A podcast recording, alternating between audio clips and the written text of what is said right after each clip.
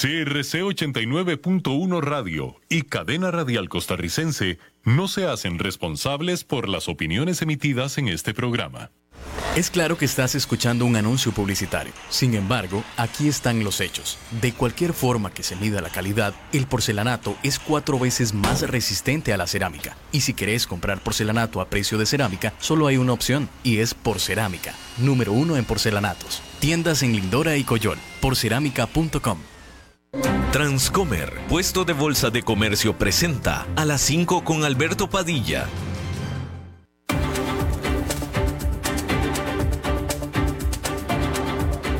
Inicia a las 5 con Alberto Padilla. Un programa diseñado con el objetivo de llevarte diariamente un tema de actualidad, acompañado siempre de reconocidos editorialistas, de lunes a viernes a las 5 de la tarde por CRC 89.1 Radio. A las 5 con Alberto Padilla.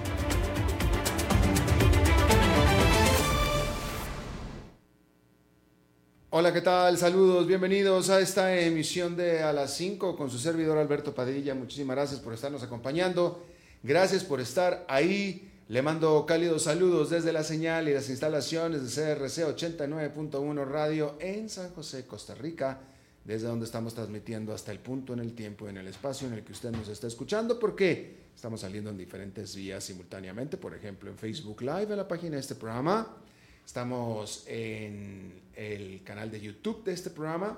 Estamos en podcast en las principales plataformas para ello. Spotify, Apple Podcast, Google Podcast y otras cinco importantes más. Aquí en Costa Rica este programa que sale en vivo en este momento a las 5 de la tarde se repite todos los días a las 10 de la noche aquí en CRC 89.1 Radio. Para el mercado de Costa Rica y solamente en vivo estamos también disponibles en CRC TV canales 49.1 y 19.1 de la televisión abierta. Estamos en el canal 549 de Liberty, en el canal 54 de Plus TV y canal 63 de Cablevisión de Occidente, solo en vivo, solo en Costa Rica. En esta ocasión me acompaña al otro lado de los cristales, tratando de controlar los incontrolables, el señor David Guerrero. Eso, y la producción general de este programa, siempre poderosa, desde Bogotá, Colombia, a cargo del señor Mauricio Sandoval.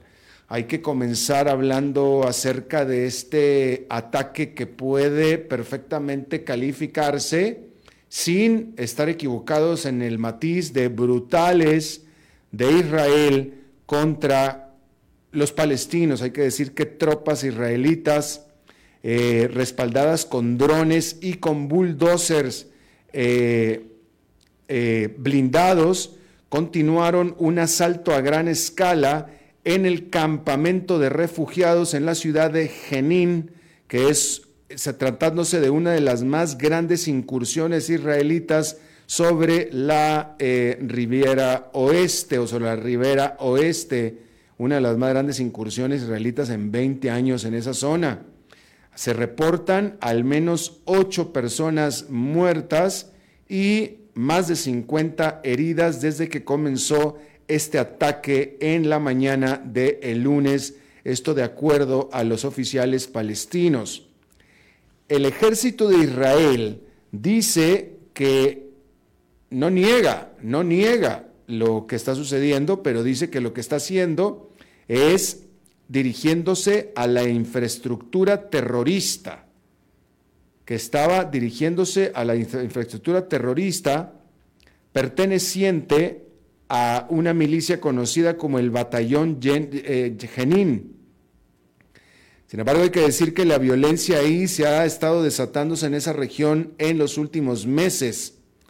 El ministro de Relaciones Exteriores de Israel dijo que no hay planes de Israel para aumentar esta operación a lo largo y lo ancho de la ribera occidental. Eso es lo que dice ahora, pero sí Israel ha venido agrandando esta operación hasta ahora. Si dijo esto hoy, querrá decir que a partir de este momento ya no, pero desde hace varias semanas hasta ahora ha ido increciendo las hostilidades y los ataques israelitas sobre estas poblaciones palestinas. Eso hay que decirlo porque es así. Mientras tanto, en Francia, en París, un bombero de 24 años de edad pereció mientras estaba combatiendo un incendio provocado por las manifestaciones violentas en la capital francesa. Hay que decir que la violencia ha disminuido considerablemente.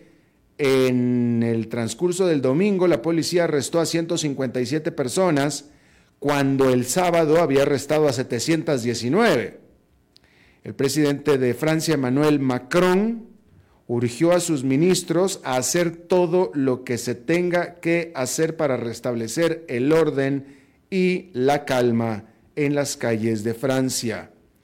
Estas manifestaciones se desataron después de que un policía asesinara literalmente a Nael, solo se conoce como Nael, un muchacho de 17 años en París la semana pasada, un muchacho del norte de África. Eh, no se especifica, no se especifica si el muchacho estaba desarmado. La inferencia es que sí, pero no se especifica. Hay que decir que las fuerzas ucranianas aseguran que han recapturado 37 kilómetros cuadrados de territorio que había sido tomado por Rusia a lo largo de los frentes este y sur de la guerra entre los dos países. El viceministro de Defensa, la viceministro de Defensa de Ucrania, Hanna Mailar, dijo que las tropas ucranianas están avanzando con éxito parcial, fue lo que dijo, hacia Bakhmut, que es este pueblo que ha sido capturado por Rusia en una campaña que duró varios meses muy sangrientos. Sin embargo, Rusia asegura que de manera efectiva ha repelido varios ataques cerca de Bakhmut y también más hacia el sur durante este fin de semana. De acuerdo a las declaraciones, pareciera que Rusia está teniendo la razón, pareciera, porque la viceministro de Defensa de Ucrania parece ser bastante cándida cuando dice que ha tenido éxito parcial, mientras que los rusos dicen que han repelido con éxito los ataques de Ucrania. Pareciera que quien está matizando es quien está no diciendo la verdad, que en este caso sería Ucrania. Pareciera, eh, analizando la comunicación. Hay que decir que dos de los principales productores de petróleo del mundo, Rusia y Arabia Saudita, anunciaron mayores recortes en su producción. Arabia Saudita extenderá su recorte de producción de un, de un millón de barriles por día, el cual eh, comenzó a surtir efecto en julio, lo extendió hasta todo agosto.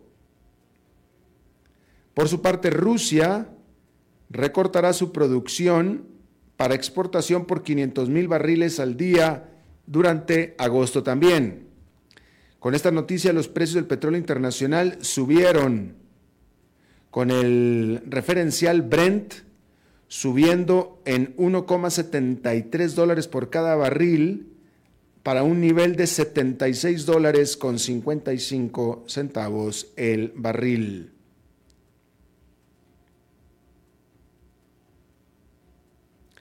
China anunció que limitará las exportaciones de dos metales críticos para la manufactura de semiconductores para vehículos eléctricos y otro tipo de equipo de comunicación y también para eh, producción de eh, máquinas que hacen chips.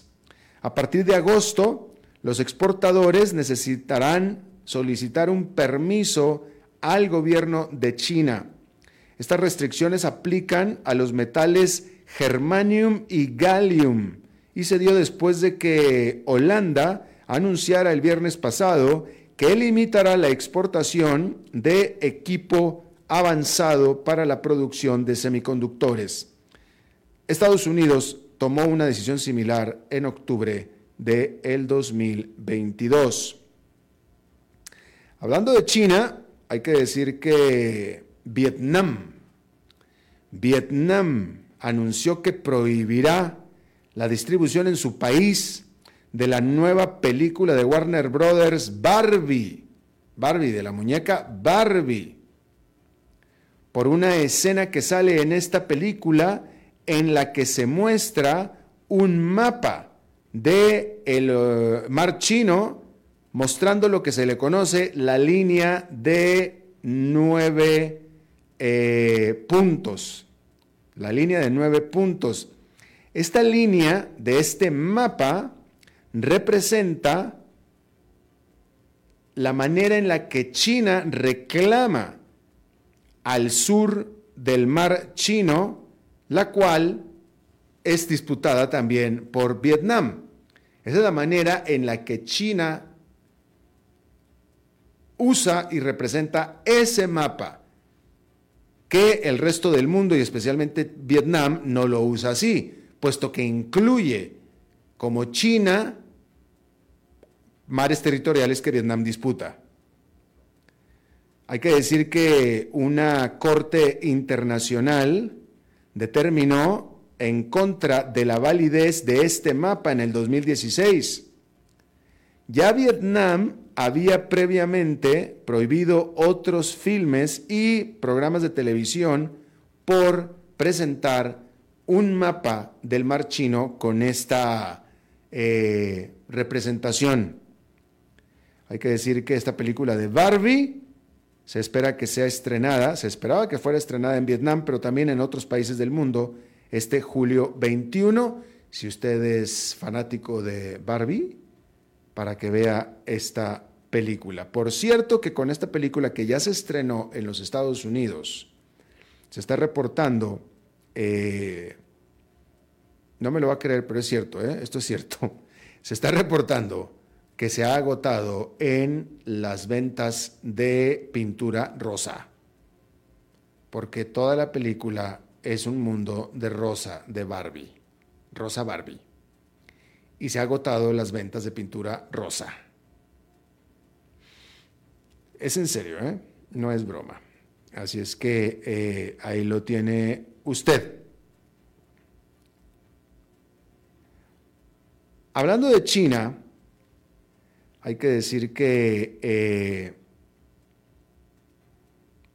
este país está pasando en este momento por una eh, sequía y un verano extremadamente caliente en Beijing y partes del norte de China, lo cual ha levantado los temores de amenaza de una gran sequía y por tanto de falta de energía producida por eh, producción hidroeléctrica o producción, pues sí, hidroeléctrica es la manera de decirlo.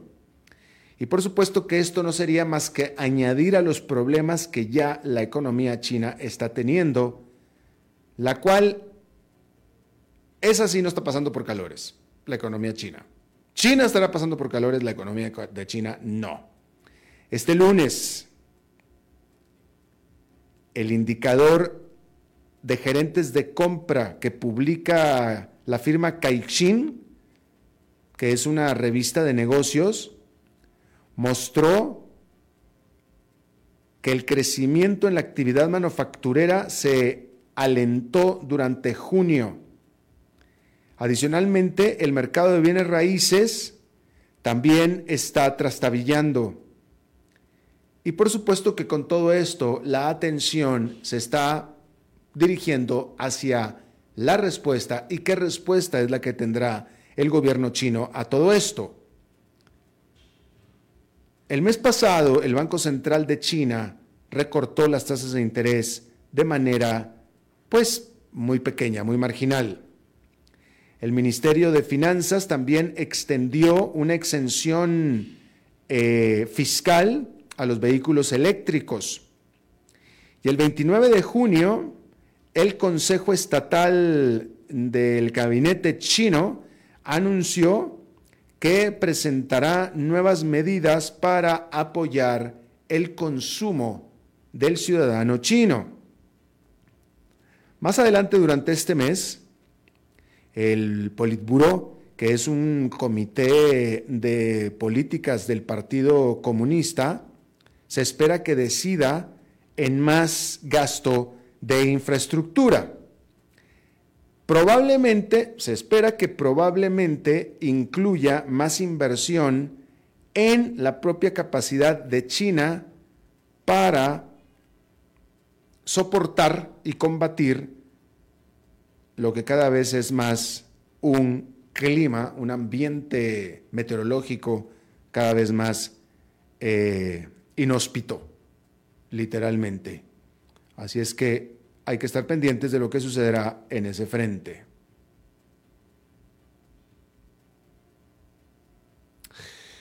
Bien, este lunes en Argentina comenzó una cumbre del Mercosur, este grupo que consiste en Argentina, Brasil, Paraguay y Uruguay y que tiene seis países asociados, incluyendo Chile, y que últimamente ha estado comenzando a tomar un poco más de presencia el Mercosur. Hay que decir que más tarde durante este año, la Unión Europea y el Mercosur esperan ratificar un tratado de libre comercio ya de que se viene negociando desde hace ya mucho tiempo. Hay que decir que tanto Europa como eh, pues todo el continente americano ha estado queriendo diversificar sus cadenas de suministro, alejándose de China y lo que tenga que ver con China y con Rusia, y eh, poder autosuplirse de los minerales que se necesitan para la transición verde. Hay que decir que más de la mitad del litio del mundo que se usa en baterías para automóviles eléctricos está en América Latina. Hay que decir que Brasil está montado en grandes reservas de níquel, de grafito, de manganesio y metales raros también. Sin embargo, también hay que decir que muchos gobiernos de Latinoamérica quieren aumentar el control estatal sobre sus materias primas y eh, están favoreciendo o tratando de favorecer eh, productos de valor agregado sobre la simplemente exportación de materias primas y ya. En junio, ya ahora pasado, junio pasado, la presidenta de la Comisión Europea, Ursula von der Leyen, visitó la región del Mercosur y prometió ahí 11 mil millones de dólares en inversiones. En julio o sea, durante este mes, los líderes de más de 30 países latinoamericanos y del Caribe están invitados a Bruselas. Y vamos a ver qué resulta de todo esto con los compromisos que tiene la Unión Europea para alcanzar emisiones cero relativamente en el corto plazo. Eh, es interesante cómo la Unión Europea, perdóneme, el Mercosur como bloque está pretendiendo y buscando un tratado de libre comercio con la Unión Europea, Mercosur con la Unión Europea. Habrá que ver, y esto es algo que estoy meditando aquí con usted, habrá que ver a qué le llama el Mercosur un tratado de libre comercio con la Unión Europea y le voy a decir por qué porque Mercosur no tiene ni siquiera libre comercio entre ellos. En lo absoluto. Mercosur, Argentina, Brasil, Paraguay, Uruguay no tienen libre comercio entre ellos. No tienen. Ninguno de esos países fuera de Uruguay, bueno, tal vez Paraguay, tal vez Paraguay también, tendré que decir o mejor déjame lo digo de esta manera, ni Argentina ni Brasil, que son los dos gigantes del Mercosur, tienen vocación de libre comercio, no lo tienen. Entonces, sospecho, y yo creo que vamos a terminar haciendo una entrevista al respecto, sospecho que a lo que ellos le llaman un tratado de libre comercio con la Unión Europea probablemente no lo sea tanto. Pero si así lo fuera, y ojalá, habrá que ver cómo compagina eso con el no libre comercio que hay entre ellos.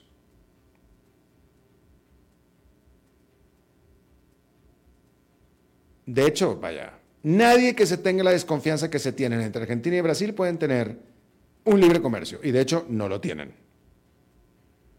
No lo tienen.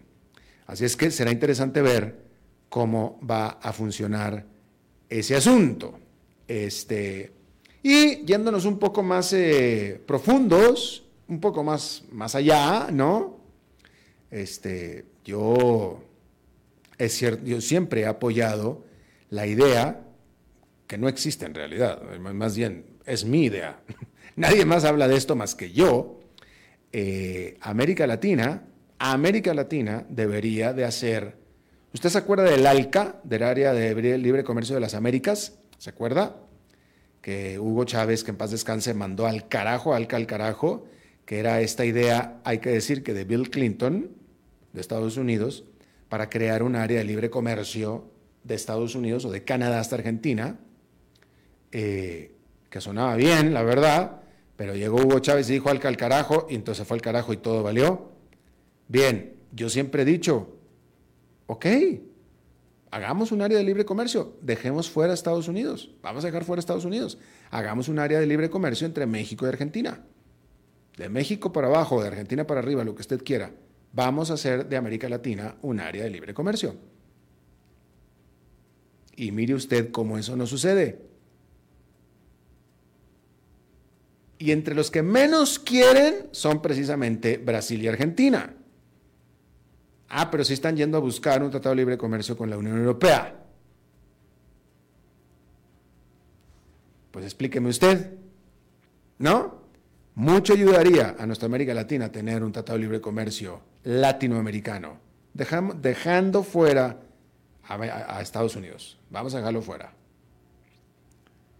Pero Hugo Chávez, Hugo Chávez dijo al carajo, Lula Silva lo apoyó y el carajo, el Alca se fue al carajo efectivamente, pero Hugo Chávez, si es que ofreció alternativas, que yo creo que eran alternativas para él, ofreció sus eh, propios grupos bolivarianos, etcétera, que no sé cuántos formó Hugo Chávez, o sea, no sé cuántos formó, que formó varios, grupos bolivarianos de países y este, ya, ya ni los nombres me sé, ¿sí?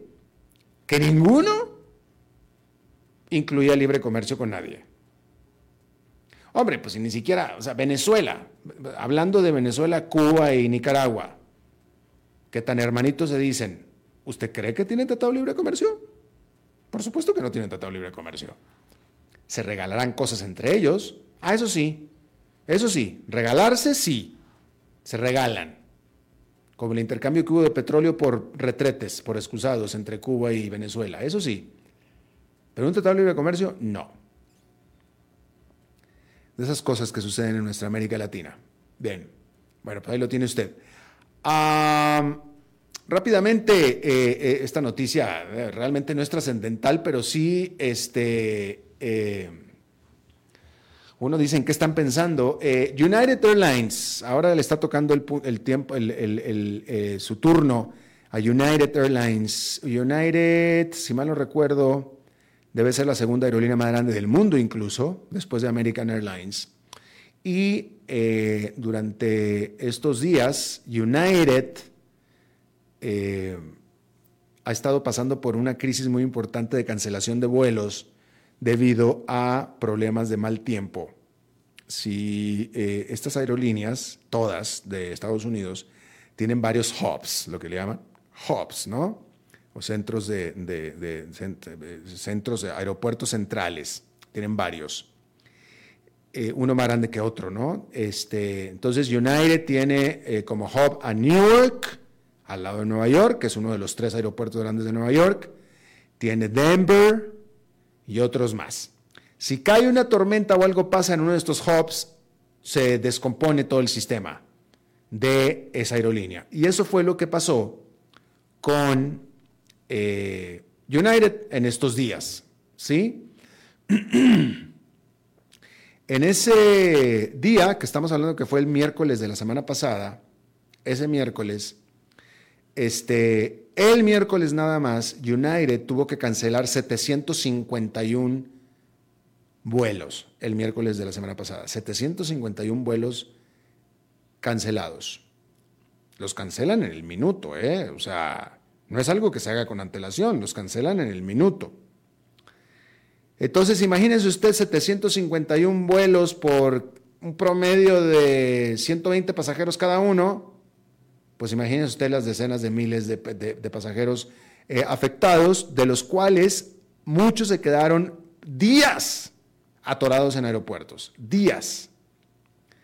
Bueno, pues, ¿dónde? que el presidente de United Airlines, ante esta situación y etcétera, eh, no, se ha reportado por qué, pero ese día, miércoles, en que United tenía, canceló 751 vuelos, él tenía que volar de Newark a Denver, entre dos hubs de United, tenía que volar. Y como los vuelos estaban cancelados, entonces el señor alquiló un jet privado y se fue en el jet privado. Y entonces él sí viajó, cuando decenas de miles de sus pasajeros se quedaron varados. Y por supuesto que la noticia se dio a conocer y a este señor Kirby, de apellido, se le vino el mundo encima en críticas de desapego y de desdén hacia sus propios clientes cuando los clientes estaban totalmente atorados, varados y sufriendo por la cancelación de vuelos de United Airlines, el señor alquiló un jet privado para no tener que meterse con problemas de vuelos cancelados de su propia aerolínea y voló en jet privado. Y bueno, pues este lunes, después de tanta, tanta presión, tuvo que finalmente disculparse, pedir una disculpa. Eh, de lo que fue pues una falta de visión total, donde si alguien le dijo, oye, esto se va a ver mal, a él no le importó o simplemente nadie absolutamente se lo dijo. Dijo el presidente de United, el haber tomado un jet privado fue la decisión equivocada porque fue insensible para nuestros clientes, los cuales todos estaban esperando para llegar a sus casas. Sinceramente, Pido perdón a nuestros clientes y a nuestro grupo, a nuestro equipo, los miembros de nuestro equipo, quienes han estado trabajando hora a hora durante varios días, muy seguido, incluso en, clima inclemente, para llevar, para tener, para tomar con cuidado a nuestros clientes y llevarlos a sus casas. Eh, por supuesto que esta disculpa tan sincera la dio solamente varios días después y ante la presión por las críticas. ¿Usted cree que realmente son sinceras las disculpas? Son sinceras porque lo pescaron al señor, porque lo agarraron. Pero, o sea, si hubieran sido sinceras, hubiera pedido disculpas bajándose del jet privado el miércoles. No, esto fue el miércoles, se vino a disculpar hasta el lunes, porque ya no pudo más con la presión de las críticas bastante justificadas, por cierto. Porque qué total falta de visión. ¿A quién se le ocurre? ¿A quién se le ocurre? O sea, es el equivalente al director de un hospital que cae enfermo y va y se interna en otro hospital que no es el de él. Más o menos como por ahí va la cosa. Pues uno dice, ¿qué, pues, ¿qué es esto, no? Y bueno, este, pero de nuevo, ahí están las disculpas sinceras cinco días después y después de que se le vino el mundo encima en críticas. Bueno, ahí lo tiene. Ya. Vamos a hacer una pausa y regresamos con nuestra entrevista de hoy. A las 5 con Alberto Padilla, por CRC 89.1 Radio. Es claro que estás escuchando un anuncio publicitario. Sin embargo, aquí están los hechos. De cualquier forma que se mida la calidad, el porcelanato es cuatro veces más resistente a la cerámica. Y si querés comprar porcelanato a precio de cerámica, solo hay una opción, y es Porcerámica. Número uno en porcelanatos. Tiendas en Lindora y Coyol. Porcerámica.com.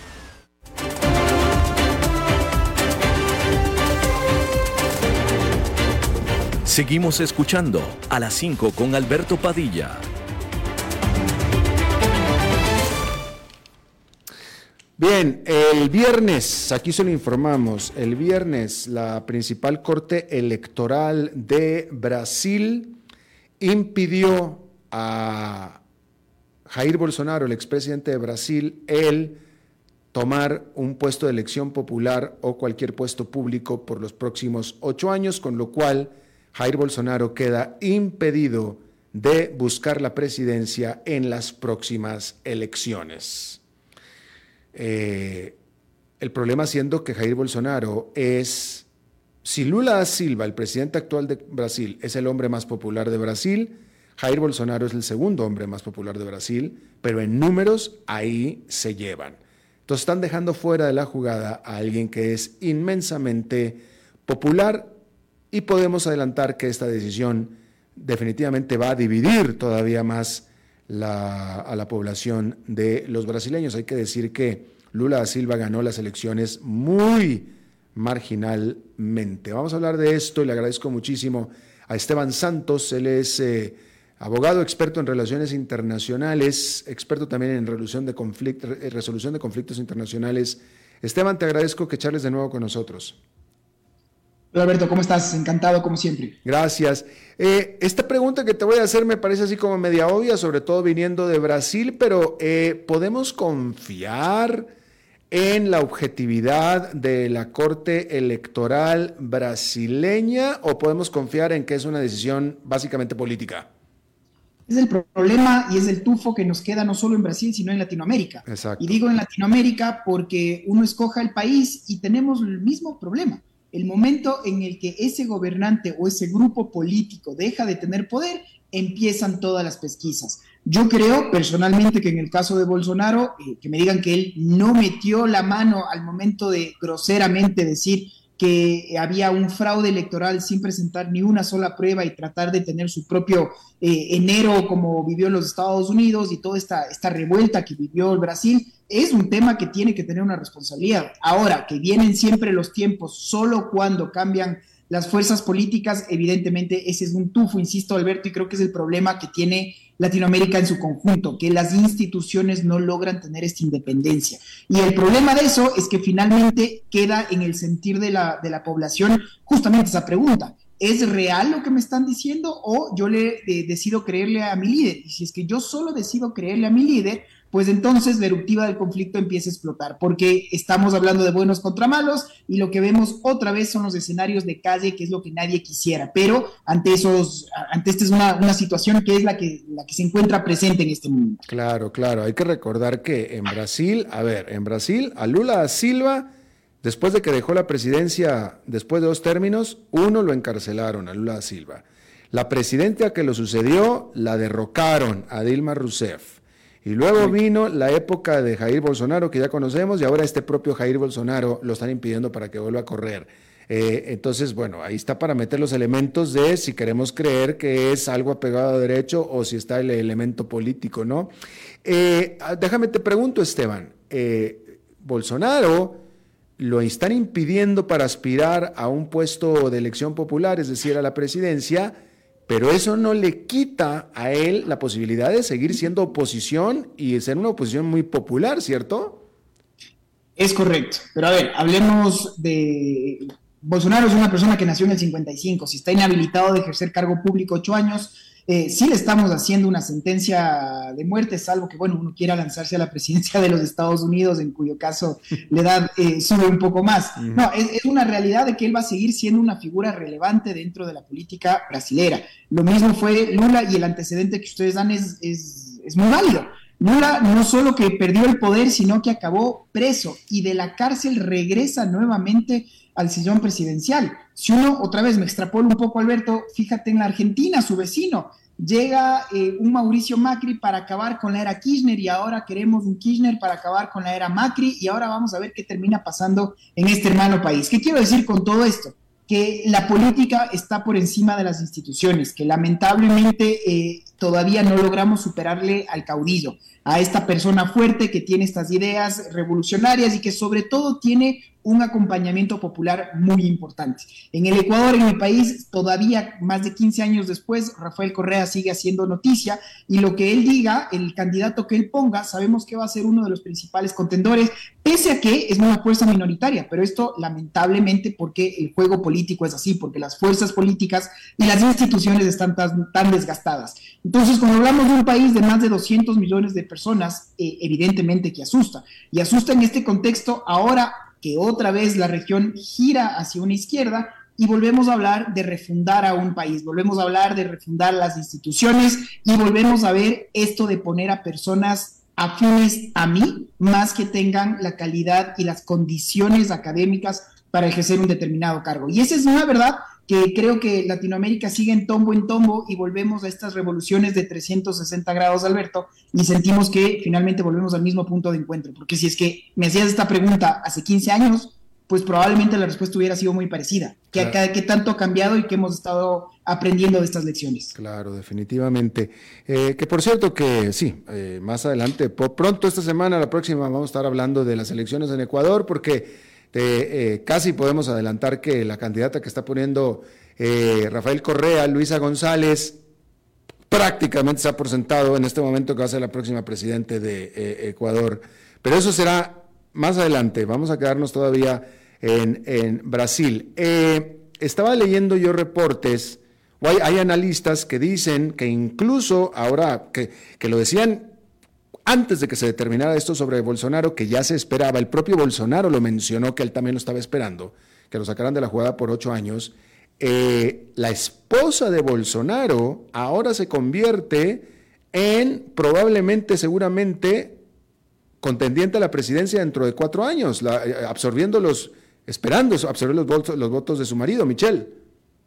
Sí, sí, sí. Y otra vez hablamos de la larga historia de primeras damas o de esposas de, de un candidato que terminan siendo quienes ejercen el cargo por la inhabilidad política que sufre su esposo. No es la primera vez en la región, en Centroamérica ha ocurrido mucho esto y eh, puede ser que esto sea una realidad, eh, es una realidad. También no me gustaría dejarlo solo, entiendo que será para una nueva conversación. Yo me reservo el, beneficio de inventario, Alberto, en decir que la señora Maldonado va a ser la próxima presidenta en el Ecuador, pero por muchas razones que si es que nos da la oportunidad, encantado conversarlas.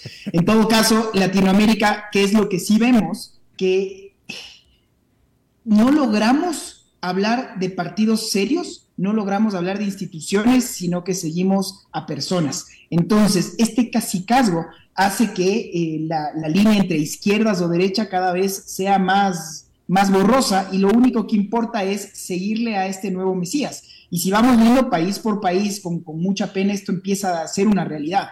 Y creo que esto tiene una, factura muy grande a la democracia como tal, insisto, a las instituciones y sobre todo a las nuevas generaciones que cada vez más le ven con un asco a la política y se quieren alejar de esto. Y la respuesta final es obvia, cada vez más extremos y cada vez más, por, más posturas eh, mucho más eh, extrapoladas, que lo que tienen es a las sociedades completamente divididas en un caldo de cultivo que puede estallar en cualquier momento. Claro, claro.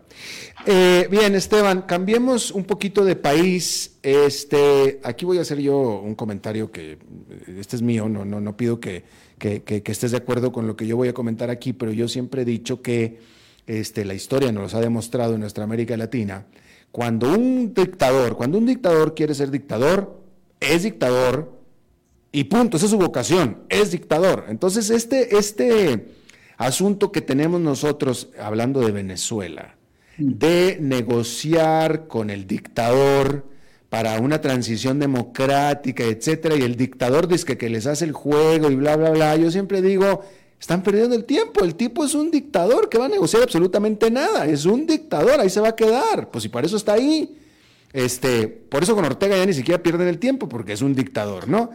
Esto lo estoy diciendo yo y lo traigo a colación porque dentro de las famosas negociaciones que tan dispuesto supuestamente está Nicolás Maduro de hacer para una transición democrática, justo en estos días eh, prohíben, sacan de la jugada a la principal opositora, María Corina Machado, y no la dejan participar en ninguna próxima elección absolutamente de nada, que de todos modos iban a ser una faramaya. Bien, ese fue mi comentario. Si nos puedes poner la perspectiva, por favor, Esteban, y dime si estás de acuerdo o no. Absolutamente de acuerdo. Te doy un comentario un poco apegado a la realpolitik. ¿Por qué el, mundo parecería que ya hasta votaron las, bajaron las armas con el dictador de Venezuela, eh, perdón, de Nicaragua con el señor Ortega? Creo que en gran medida porque eh, Ortega cada vez ha hecho esta, esta figura que es una suerte de norcoreaización y es, y es el país que cada vez se cierra más, pero es un país que geopolíticamente en recursos naturales y demás no tiene un rol protagónico. Venezuela sí, Venezuela sí. Y en el contexto internacional esto importa e importa mucho, porque los Estados Unidos, la Unión Europea, y también creo que hay que hacer esta crítica al otro lado, fueron muy, eh, muy abiertos en decir las cosas por su nombre. Este señor Maduro es un dictador, perfecto. Cambia la coyuntura geopolítica internacional, se dan estas agresiones rusas a Ucrania y cambia todo el contexto pospandémico.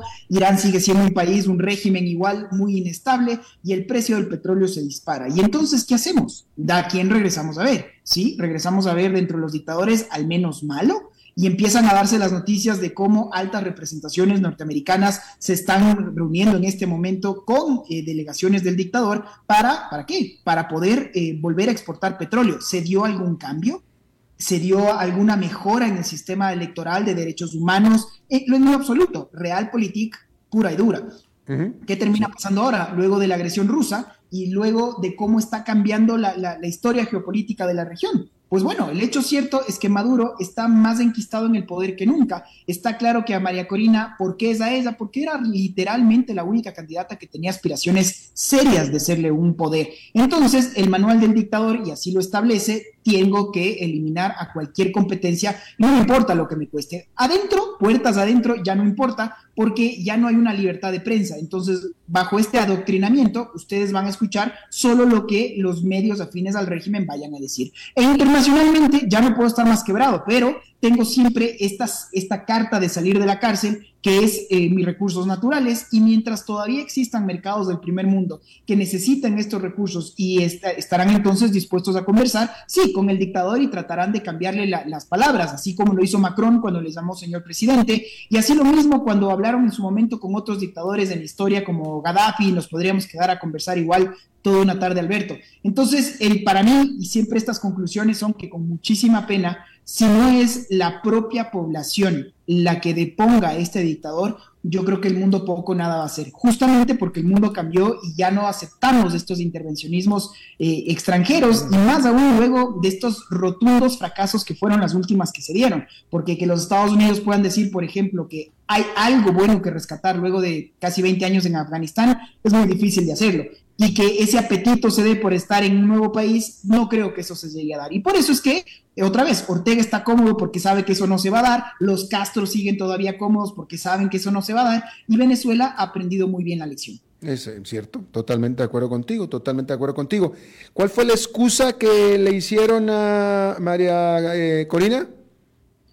Bueno, eh, en este caso, casi casi que el manual te dice ya no importa, porque sí, la verdad. Eh, eso es lo de menos. Lo, único que importa es que si yo controlo el poder judicial, si yo controlo el poder electoral y finalmente si yo controlo la parafernalia que es el adoctrinamiento a través de los medios de comunicación, pues yo digo que es un diablo y es un diablo y punto. Y muy poco importará lo que digamos en medios internacionales, porque esa opinión no termina eh, teniendo una incidencia directa tenemos una oposición lamentablemente luego del fracaso que también hay que reconocerlo fue la esperanza que dio en su momento Juan Guaidó y cómo 60 países lo reconocieron y parecía que había un cambio, pero eh, las armas siguen dictaminando el norte de, de, la región y mientras los militares no dieron el brazo a torcer, se repartieron el poder con Maduro, pues está más enquistado que nunca y esa es la verdad. Algo va a cambiar. Personalmente espero estar muy equivocado, Alberto, espero de corazón, no lo veo, salvo que sea el pueblo venezolano. Y el pueblo venezolano tampoco le veo ya con ganas de hacerlo, porque luego de tantas décadas y toda esta diáspora que se ha dado de millones de venezolanos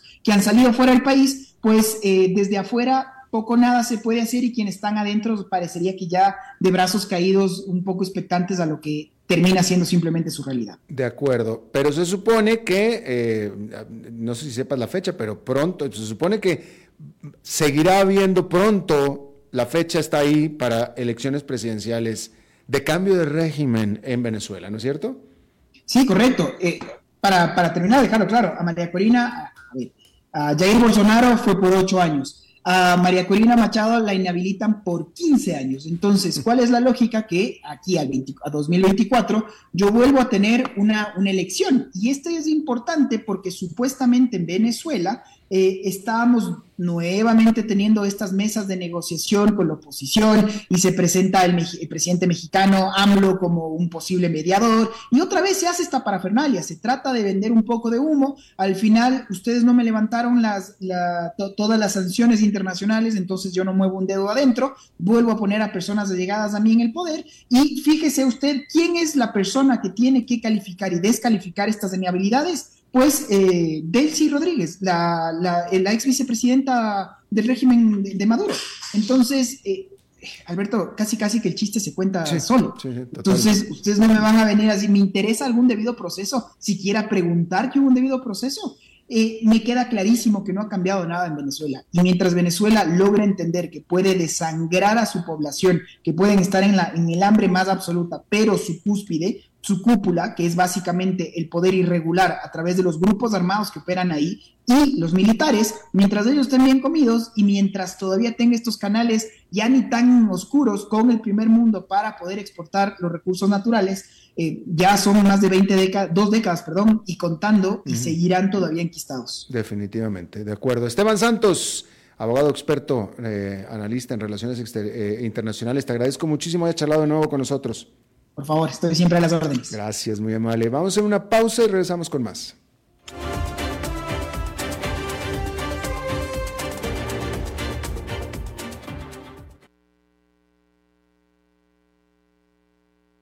Es claro que estás escuchando un anuncio publicitario. Sin embargo, aquí están los hechos. De cualquier forma que se mida la calidad, el porcelanato es cuatro veces más resistente a la cerámica. Y si querés comprar porcelanato a precio de cerámica, solo hay una opción, y es Porcerámica, número uno en porcelanatos. Tiendas en Lindora y Coyol, porcerámica.com.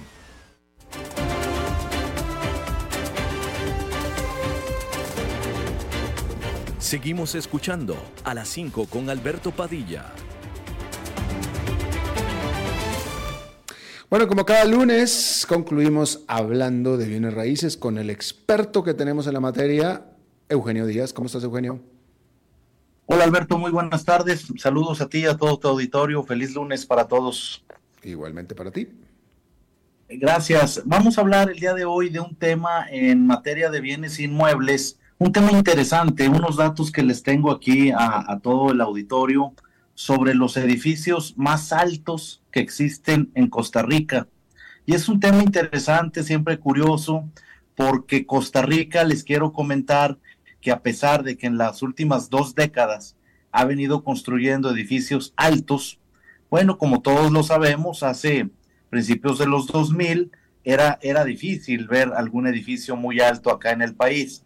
Así es que se ha venido desarrollando y sobre todo en la parte de la, del territorio de San José, debido a que la municipalidad de San José en, el primer, eh, en la primera década de este siglo fue autorizando dentro de su plan regulador los usos de suelo para hacer edificios con más altura. Y es por eso que varios de estos edificios que les voy a decir a continuación se encuentran en, el, eh, en la provincia de San José en el número uno, como el edificio más alto de Costa Rica, tenemos a la Leumi Business Center. Este es un edificio que se encuentra frente al Parque La Sabana, casi frente al Estadio Nacional, relativamente nuevo, donde aloja un hotel y oficinas y también algunos, eh, eh, incluye algunos apartamentos particulares. Es un edificio de 141 metros de altura con 38 pisos y fue terminado en el 2021. Este es el que se lleva el primer lugar como el edificio más alto del país. Después tenemos en número dos, en el sitio número dos, a una de las torres Paseo Colón. ¿Cuáles son las torres Paseo Colón? Bueno, ubicadas, como su nombre lo dice, en el Paseo Colón. son edificios de apartamentos que se unen en la parte de abajo y son dos edificios. La torre número dos, curiosamente, lleva, eh, se gana el segundo sitio y la torre número uno se gana el tercer sitio de este ranking.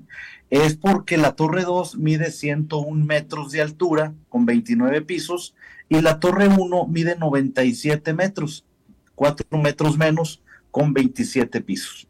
Eh, en estas torres fueron, fueron construidas en el 2012 y 2014, eh, cada una de ellas, y así es que se llevan el ranking número 2 y número 3 en el puesto de esta selección que hicimos para ustedes el día de hoy.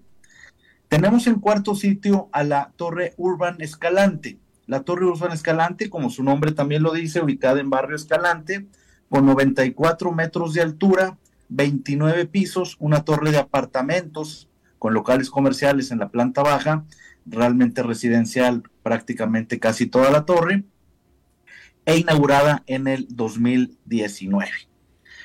En el quinto sitio tenemos una torre también casi nueva, es la Secret Savannah, y esta es una torre también de apartamentos ubicada en Sabana Sur, con 93 metros de altura, 32 pisos y eh, fue inaugurada en el 2022. Y por último, en este, en este ranking, estimado Alberto, porque yo me pudiera seguir con otras 15 torres, pero por último cerramos con el puesto número 6. El puesto número 6, otra torre relativamente nueva, inaugurada en el 2020, y es la Torre Universal. La Torre Universal, donde antiguamente era la tienda Universal en Sabana Sur, y que actualmente ocupa las oficinas de Microsoft eh, con 81 metros de altura y 24 pisos. Esta es la eh, ranqueada en el, en el puesto número 6. Y les doy un dato también importante. Si nos comparamos con el país vecino, eh, Panamá, eh, en la torre más alta de Costa Rica, que como les dije tiene 141 metros de altura, estuviera ranqueada, si lo hiciéramos en esa comparación con el país vecino, en el puesto número 52. Es decir, en otras palabras, en Panamá, que es la ciudad de los rascacielos, en Centroamérica, te, hay 51 torres más altas que la más alta de Costa Rica. Datos curiosos, estimado Alberto. Sí, definitivamente. Una pregunta, eh, eh, porque, a ver, muchos de nuestros oyentes, eh, bueno, están en Costa Rica, otros que han venido a Costa Rica, pero algo que de la oferta de playa, de turismo que tiene Costa Rica, a diferencia de lo que pudiera ser Cancún o Cartagena, o Acapulco definitivamente, es que aquí en las playas de Costa Rica no hay, en primer lugar no hay grandes resorts, no hay, cuando menos como los conocemos en otras partes, y no hay torres. Aquí no, en la playa no hay torres, como en otras partes sí hay. Pregunta, ¿hay una restricción de esto en Costa Rica? Yo, pues, ¿Cualquier persona puede construir una torre en la playa o no? Sí, efectivamente, dependiendo la, la provincia y el, y el, cantón, Alberto, todos cambian su, con sus especificaciones de restricciones en cuanto a densidad y altura, pero por supuesto que se pueden hacer eh, torres altas en las playas. ¿No hay impedimento legal? No, no, no hay impedimento. Les quiero comentar que en, en, Garavito, en la zona de Jacó, eh, digamos que es el ranqueado con el número 19, es decir, en el país hay 18 torres más altas antes que alguna que estuviera en alguna playa. En este caso, en el ranking número 19, está una torre que es de apartamentos que se llama Vista Las Palmas, apenas con 72 metros de altura, que es la más alta en las playas de Costa Rica y con 16 pisos, construida en el 2008. Dato curioso. 16 pisos, ahí lo tienes. Oye, este, eh, Eugenio, cuéntanos de, eh, estás con un proyecto interesante, con un nuevo emprendimiento educativo, ¿de qué se trata? Por supuesto, gracias eh, Alberto. Les comento con mucha satisfacción que llegó a Costa Rica el, primer centro de formación inmobiliaria y esto va dirigido a cursos a las personas que quieran ser agentes inmobiliarios, que quieran empezar haciendo de una manera profesional, con ética, con conocimientos suficientes, trabajar en esta bonita profesión. Llegó el Centro Latinoamericano de Formación Inmobiliaria, que en convenio con la Universidad Magíster comenzará con su primer curso que inicia el 31 de julio. Son cursos básicos, virtuales, sencillos y como su nombre lo dice, eh, de formación para la correduría inmobiliaria. Duran solamente ocho días y son intensivos, tres horas al día. Así es que si cualquiera de, tus radioescuchas quisieran eh, incursionar en esta carrera inmobiliaria, bueno, pues están invitados a inscribirse a este primer curso. Y bueno, ahí está. Entonces, ahí está el, anuncio. Este, David, para que lo vayas este, facturando, por favor. ¿Y tu programa de radio, por fin? Con mucho gusto, Alberto. Eh, mi programa de radio lo damos todos los sábados de una a una cincuenta y cinco de la tarde por esta misma emisora. Se llama Club Inmobiliario, el cual tengo yo el gusto de conducir. Todos los sábados tenemos un invitado donde hablamos de temas tanto nacionales como internacionales, pero todo en, relación al medio inmobiliario.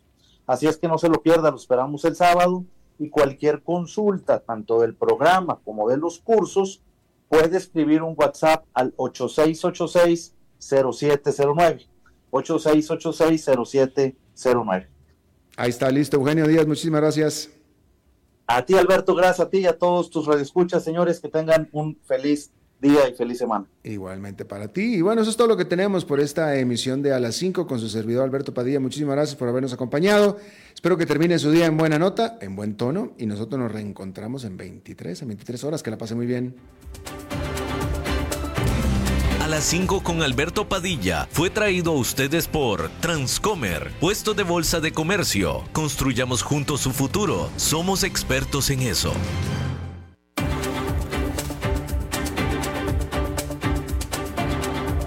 Concluye a las 5 con Alberto Padilla. Un programa diseñado con el objetivo de llevarte diariamente un tema de actualidad, acompañado siempre de reconocidos editorialistas